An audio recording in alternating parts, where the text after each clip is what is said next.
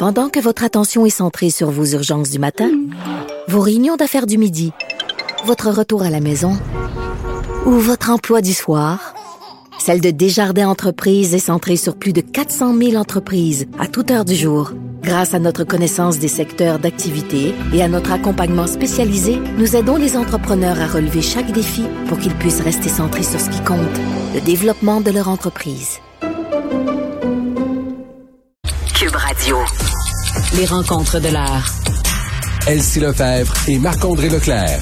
La rencontre, Lefebvre, Leclerc. Salut Elsie, salut Marc-André. Allô? Bon, on continue de parler de ce convoi de la liberté, là, un mouvement qui s'élargit, là, euh, finalement, euh, qui exige aussi, on entend différentes voix, là, qui s'élèvent la fin des mesures sanitaires, le port du masque, tout ça se mélange là dans ce mouvement-là, Elsie. Ben oui, c'est ça. Donc euh, moi, je ne sais plus trop quoi penser de ça, parce que je me dis bon, les gens ont le droit, là, la liberté, puis bon, de manifester, on est en démocratie. Mais c'est parce que tu sais, si ces personnes-là faisaient partie de la solution, tu sais, donc si ils étaient vaccinés, euh, je me dirais bon, ok, tu sais, donc sont vaccinés, respectent les mesures, puis là, ils veulent aller plus loin.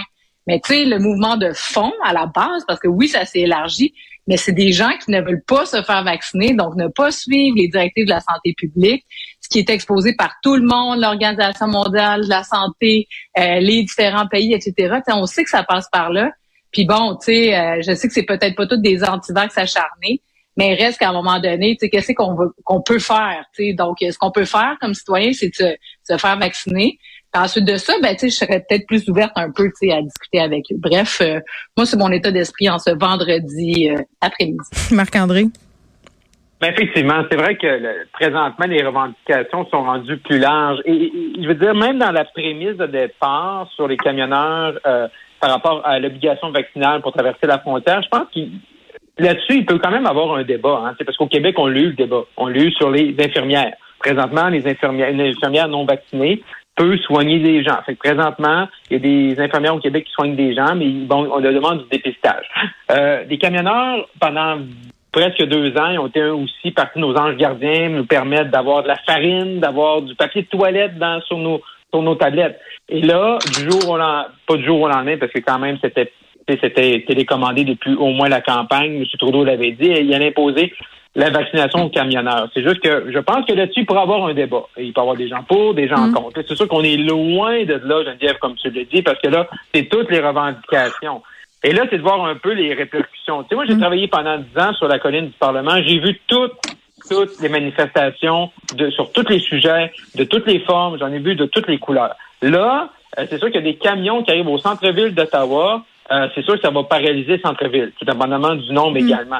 Mais également, ça va être quoi la fin de la sortie quand j'entends également des gens qui participent, des camionneurs, entre autres, qui disent, ben d'autres, on est là jusqu'au temps que toutes les mesures soient levées. OK, mais c'est parce que, un, c'est pas M. Trudeau qui a le contrôle de l'ensemble des mesures au pays. Puis de deux, mais c'est pas demain matin que ça va arriver. C'est qu'est-ce qu'on fait?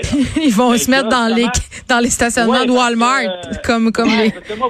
C'est ça. Puis là, vous le savez, moi j'habite à Gatineau. Là. Moi là, de, ma maison à la colline du Parlement, c'est 10 kilomètres. Là. Fait que je suis pas, c'est dans ma cour. Là.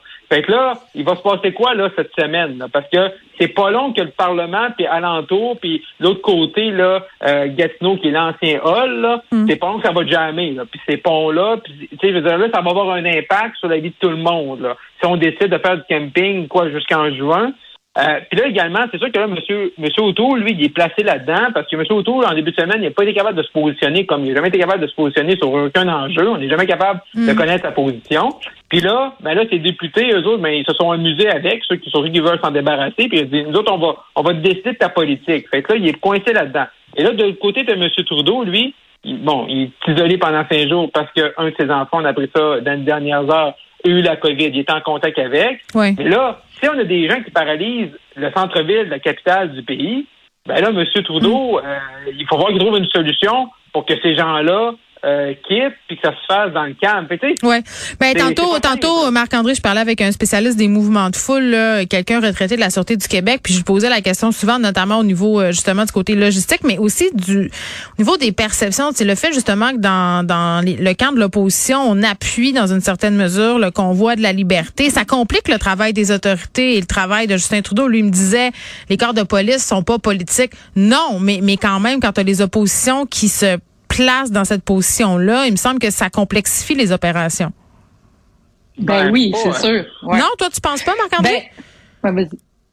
Mais non, mais tu sais, je veux dire, là, on fait beaucoup, tu sais, il y a beaucoup, il y a beaucoup de d'angles qui sont écrites, qui coulent. Euh, par rapport aux conservateurs qui appuient ça. Mais je pense que même, si, même si M. O'Toole n'avait pas rencontré des camionneurs aujourd'hui, puis même si c'est pas des députés, le convoi s'organisait pareil. C'est pas les, les, Non, mais ça donne une légitimité quand les, les oppositions disent ben vos revendications, nous, on les entend.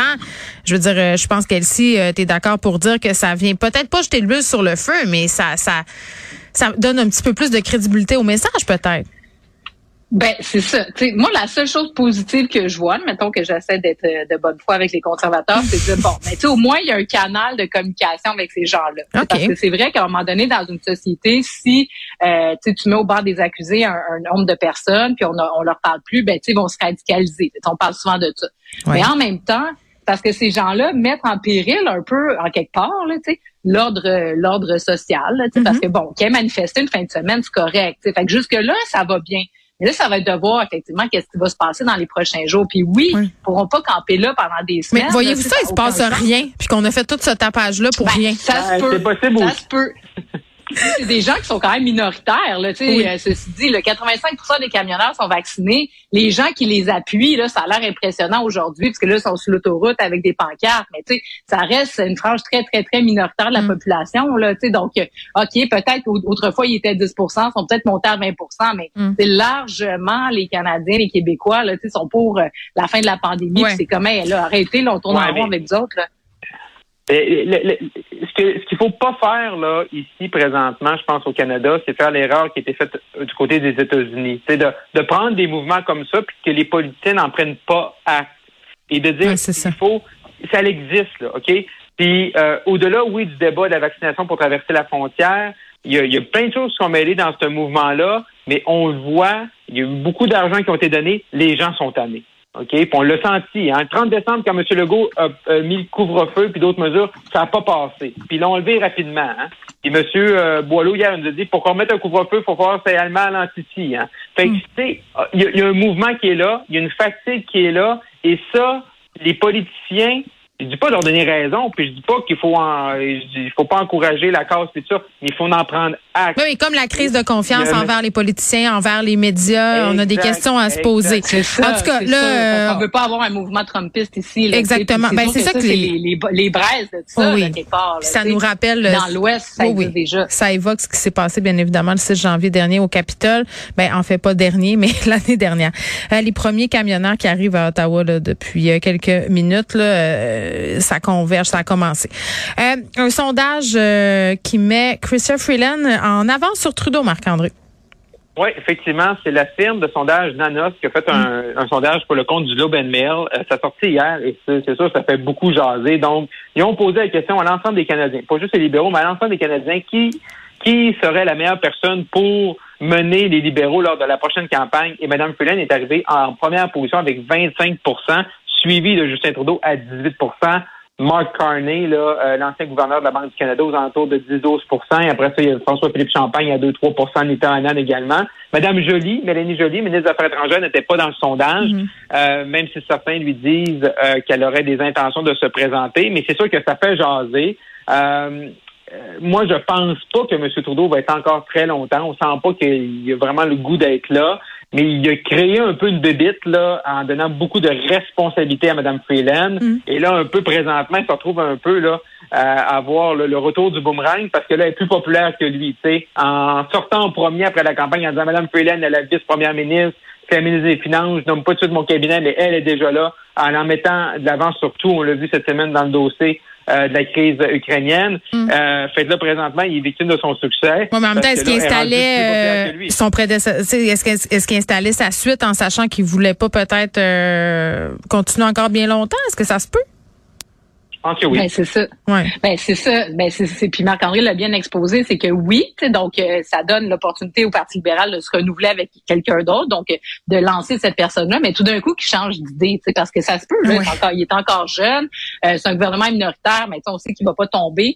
Donc là, tu sais, au sortir des élections, il est un peu fatigué, bon, mais peut-être que finalement, il va dire non, non, ben finalement, j'ai envie de rester. Puis là, ben le grenouillage a déjà commencé. Puis c'est sûr que un sondage comme celui-là, où on voit que Mme Freeland est en avance, ben les autres, euh, les autres concurrents, si on veut, ben vont s'activer eux aussi en coulisses parce qu'ils disent OK, ouais, j'ai du retard à rattraper. Donc là, ils vont se mettre à faire le tour du Québec, tout ça. C'est sûr que la pandémie à l'heure actuelle anéantit un peu le travail de, de, de ces gens-là. Mais rapidement, cet été, là, bon, ça va être intéressant de regarder qui se promène, qui fait des tournées du Canada, qui va dans les comtés, qui fait des annonces avec les autres députés. Donc, euh, euh, M. Trudeau, ça peut être dangereux pour lui si jamais il décide de pas partir. Ou ça, ça va faire en sorte aussi que peut-être va pas Oui. déterminer le moment de son départ. Bon, le grenouillage, je pense que c'est le mot du jour. J'aime beaucoup ça. grenouillage. OK. Merci, euh, Marc-André. Euh, je le disais à Nicole Gibault tantôt qui habite dans ton coin. J'espère que tes commissions sont faites, hein, parce que la police Oui, qui dit Oui, éviter les déplacements inutiles, là, je pense que. Hein? oui. Il n'y aura pas de patinage sur le canal Rideau Non. en fin de semaine. Il n'y aura pas de Ah. lunch dans le marché bail. Il n'y aura pas de visite euh, dans- sur la colline du Parlement. Non, Non. c'est sûr. Bon, le, le, le, le Parlement qui est assiégé, en guillemets, en ce moment par les camionneurs. On verra euh, la suite des choses. Peut-être qu'il se passera rien. Moi, je le souhaite que ça se passe euh, de façon pacifique. Oui. Merci à vous deux. À lundi. À Bye-bye. lundi.